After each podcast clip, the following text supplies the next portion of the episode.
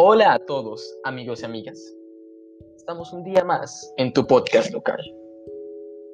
En el día de hoy trataremos un tema el cual ha tomado mucha relevancia y se ha introducido en los últimos 20 años. A inicios del siglo XX la evolución tecnológica ha sido tan maravillosa que nos han regalado una herramienta como lo es el Internet.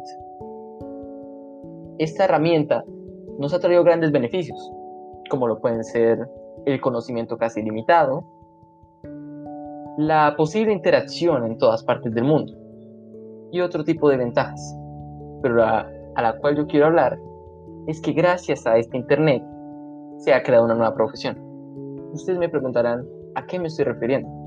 Bueno, me estoy refiriendo a aquellas personas, las cuales se denominan youtubers, instagramers, bloggers o influencers. Ahora, el tema que trataremos es el cómo estas personas mueven gran cantidad de personas en redes sociales. Cómo es que ellos, tras saber millones de personas, pueden ser relevantes.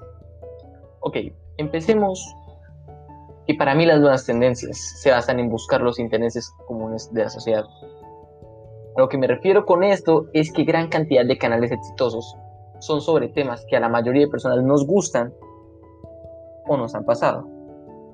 Ejemplo, viajar, cine, comida o todo tipo de situaciones cotidianas. Ok, lo que hacen estas personas es utilizar estas situaciones para crear contenido que entretenga al público. Puede ser comedia, crítica, una review, etc.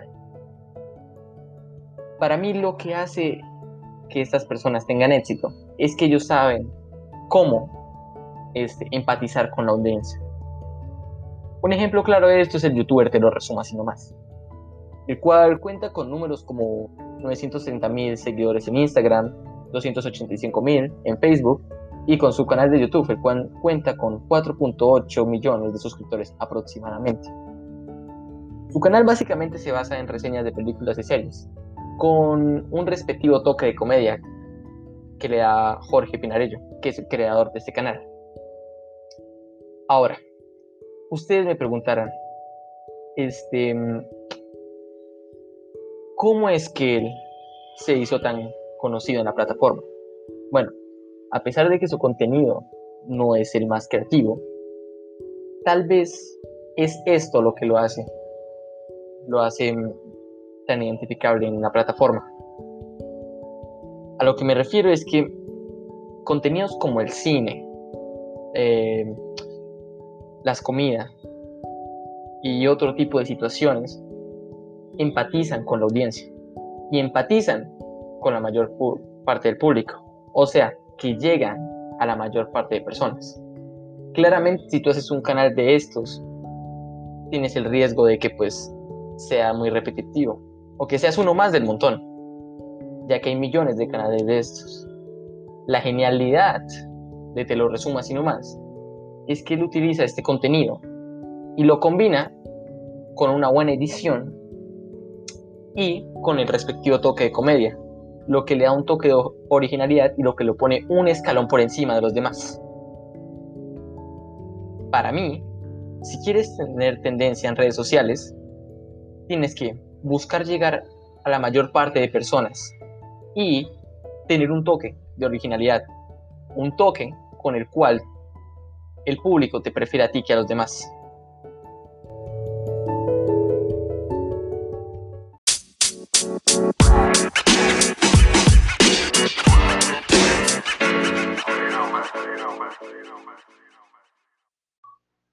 Bueno, para continuar quiero moverme de tema quiero hablar sobre la literatura. En específico, quiero hacer referencia y expresar mi opinión en el cómo la literatura en estos tiempos digitales podría volver a ser relevante. Bueno, es un hecho que la literatura es un medio de entretenimiento que ha perdido y sigue perdiendo gran popularidad tras el pasar de los años. Las causas pueden ser muchas. Pueden ser la complejidad que traen muchas de sus obras, o puede ser que ahora mismo en el mercado existe una gran competencia. A pesar de esto, yo pienso que la literatura es un medio en el cual se puede restaurar, o mejor dicho, se puede adaptar a este nuevo tipo de público. Para mí, la clave para hacer esto es promocionar el carácter emocional que pueden traer sus obras. Es un hecho que la literatura a través de los años ha sido un medio de expresión para muchas personas. Personas las cuales plasman sus sentimientos y emociones que ellos han percibido a lo largo de su vida. Para mí, la clave de que la literatura vuelva a ser relevante es traer esto mezclado con un lenguaje sencillo, lo cual para mí produciría que se empatice más con este nuevo público. Un ejemplo de esto puede ser Damaso Alonso, el cual era un autor que se caracterizaba por ser sencillo y cargado de emoción.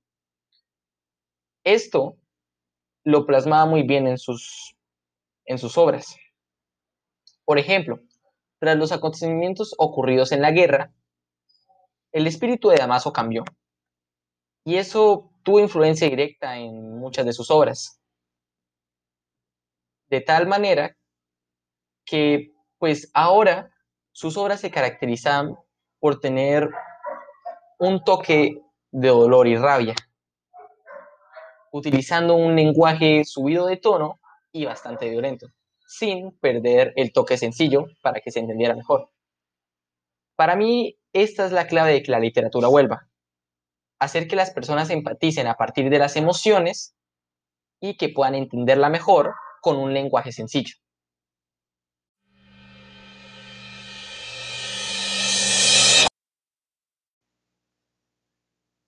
Ok, por último, pero no menos importante, quiero transmitir la intención de este podcast, la cual era analizar qué tipo de contenido es el que más atrae a esta nueva generación, a la cual yo también hago parte.